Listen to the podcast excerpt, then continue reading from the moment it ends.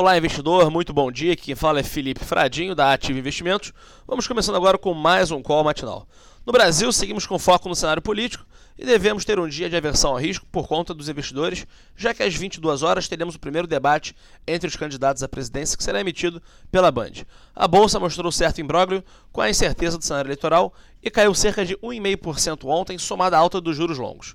Outro fato que chama a atenção do investidor brasileiro é a inclusão na proposta orçamentária por parte do STF de reajuste de mais de 16% nos próprios salários. A equipe econômica interpretou de forma muito negativa a atitude do Supremo, visto que vai na direção contrária ao ajuste fiscal. Tal medida ainda necessita ser aprovada pelo Senado e pelo presidente Temer.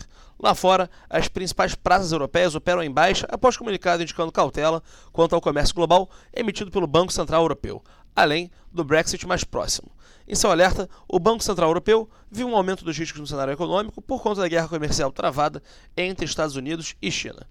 A agenda do dia começa agora às 9h30 com o Departamento do Trabalho dos Estados Unidos divulgando aí os dados do dos pedidos de auxílio-desemprego.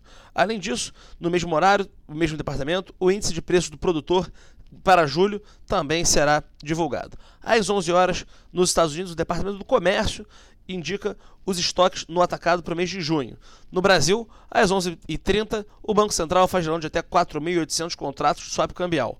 E, por último, às 14 horas, nos Estados Unidos, o Departamento do Tesouro divulga o resultado no leilão de 18 bilhões de dólares em T-bonds para 30 anos.